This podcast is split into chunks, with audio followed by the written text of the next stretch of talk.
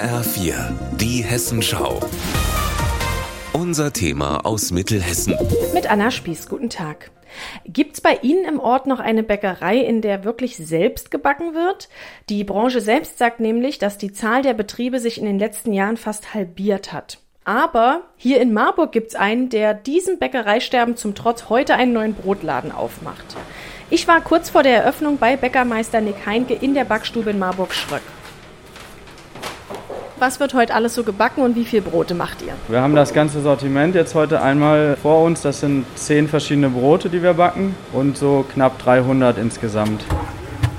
Was denkst du, ist das Erfolgsgeheimnis? Warum hoffst du, dass dein Laden funktioniert, während andere Bäckereien zumachen? Wir spezialisieren uns auf Brot und versuchen dort eine möglichst hohe gleichbleibende Qualität zu erreichen, die wir durch Sauerteige auch in einer ganz anderen Liga spielen, als wenn man nur mit Hefe backen würde. Also ich glaube, wir haben die Möglichkeit, wenn wir nur Brot machen, uns da so reinzuhängen, dass das wirklich gut wird, ohne ganz viel so halbherzig zu machen. Die Zutaten sind alle regional und in Bioqualität. Die Sauerteigkulturen werden selbst gemacht.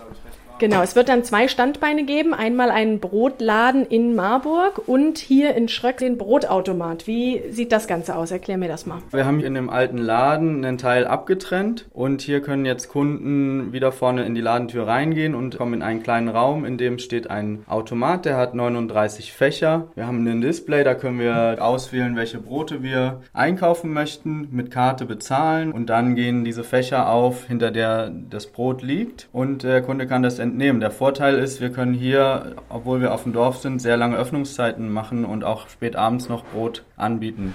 Zweites Standbein ist dann der Laden in Marburg. Wie wird das dann genau aussehen? Dort haben wir nachmittags geöffnet, weil wir nicht nachts backen, sondern vormittags erst anfangen. Also wir schlafen aus als Bäcker, fangen erst um 6 Uhr morgens an. Und nachmittags wird es dort frisches Brot geben und zusätzlich gibt es noch Käse und Wurst, Brotaufstriche, süß und herzhafte aus der Region, die auch von kleinen Erzeugern und Manufakturen hergestellt wurden, die dann das Brotsortiment ergänzen. Zurück zu den Wurzeln also. Gutes Brot, den passenden Aufstrich dazu und sonst nichts.